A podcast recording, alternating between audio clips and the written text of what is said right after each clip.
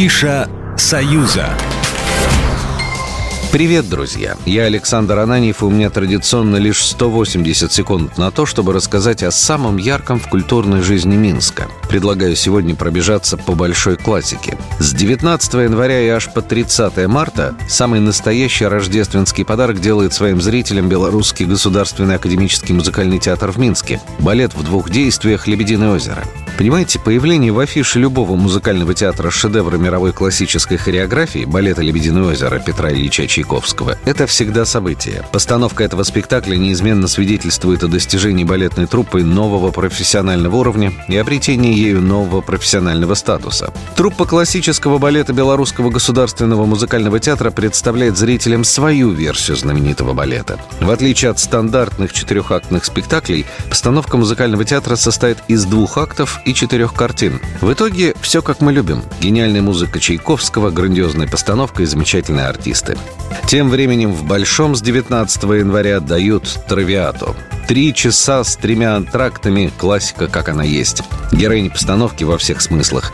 Динара Алиева. Голос Динара Алиевой, мне кажется, отлично подходит для Тоски. И сама она, прям оперная дива с точенной фигуркой.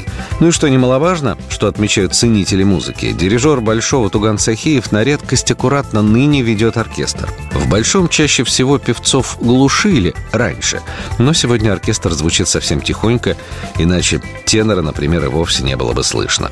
Ну и, наконец, с 20 января по 17 марта «Ромео и Джульетта» 20 лет спустя в Белорусском музыкальном театре в Минске. В ее основе, э, прямо скажем, вольная трактовка продолжения самой печальной повести на свете. На афишах имена Аркадия Купника и Карена Кавалеряна, а над режиссерскими решениями работает балетмейстер Мариинского театра Илья Устинцев. В их прочтении «Новые Ромео и Джульетта» спектакль не столько о любви и определенной доле неизбежности, сколько о личной и духовной трансформации героев 20 лет спустя. В центре сюжета продолжение истории юных веронских возлюбленных, которые, вопреки Шекспиру, остались живы и здоровы. Они перебрались в Геную, где Ромео, лишенный средств к существованию, становится удачливым контрабандистом. Его жена воспитывает дочку Виолетту и живет гламурной светской жизнью. Но невозможно убежать от прошлого. Два десятка лет спустя, во время городского праздника в Генуе появляется загадочный человек в черном.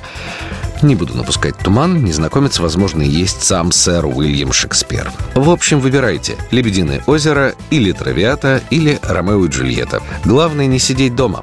Александр Ананьев, не прощаюсь. Программа произведена по заказу телерадиовещательной организации Союзного государства.